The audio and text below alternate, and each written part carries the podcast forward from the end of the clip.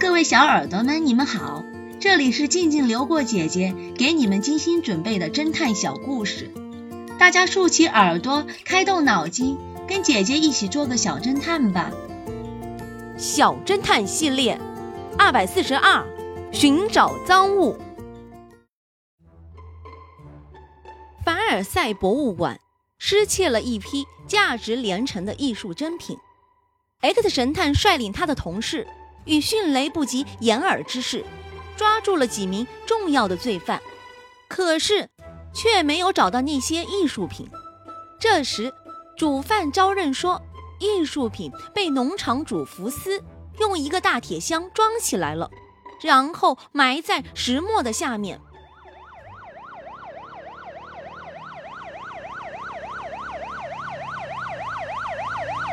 警察们冲进福斯的农场。福斯的眼睛闪过一丝惊慌，他朝院子里那两个篮球场般大的晒谷场瞄了一眼，立即镇定下来，委屈地说：“我从来没有触犯过政府的法令。对于今天发生的一切，我要请农场主协会的律师提出控告。”警察们把磨坊里的石磨移开，在下面挖了又阔又深的一个坑。坑底已见到了深土，再挖下去也没有任何意义。X 神探跳进坑底，他看到坑壁是一层层泥土，中间有一段跟别的不同。他用手捧了一把，里面还有完全新鲜的小麦梗。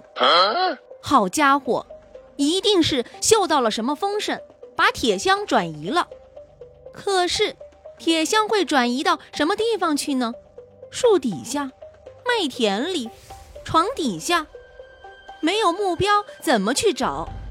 本以为轻而易举的事情，现在变成了难题。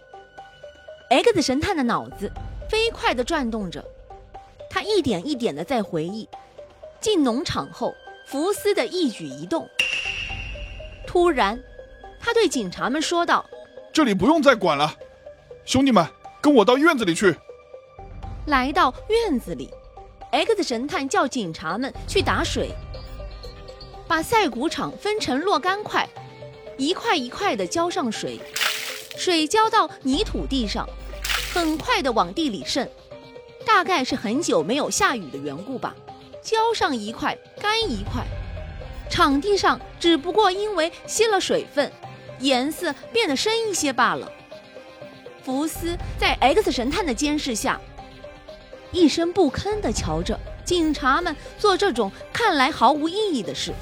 终于，当水浇到刚才福斯站过的那块场地上时，X 神探突然宣布：“停！其他的地方不要挖了。”他指着一块颜色更深的泥地，叫警察们往下挖，自己却回头朝福斯看去。他看到福斯脸色惨白，惊恐万分。不久，一只铁箱挖出来了，里面正是那批珍贵的艺术品。小侦探们，请你们想一想，X 神探是怎么知道铁箱埋在这里的呢？下集告诉你们答案哦。领赏人，这个故事的真相是，那张纸条是伪造的。卡尔这位耳朵不灵便的人。也许可以从口型中判断出带八者的话，但无法听清楚从喇叭传来的缉拿通告。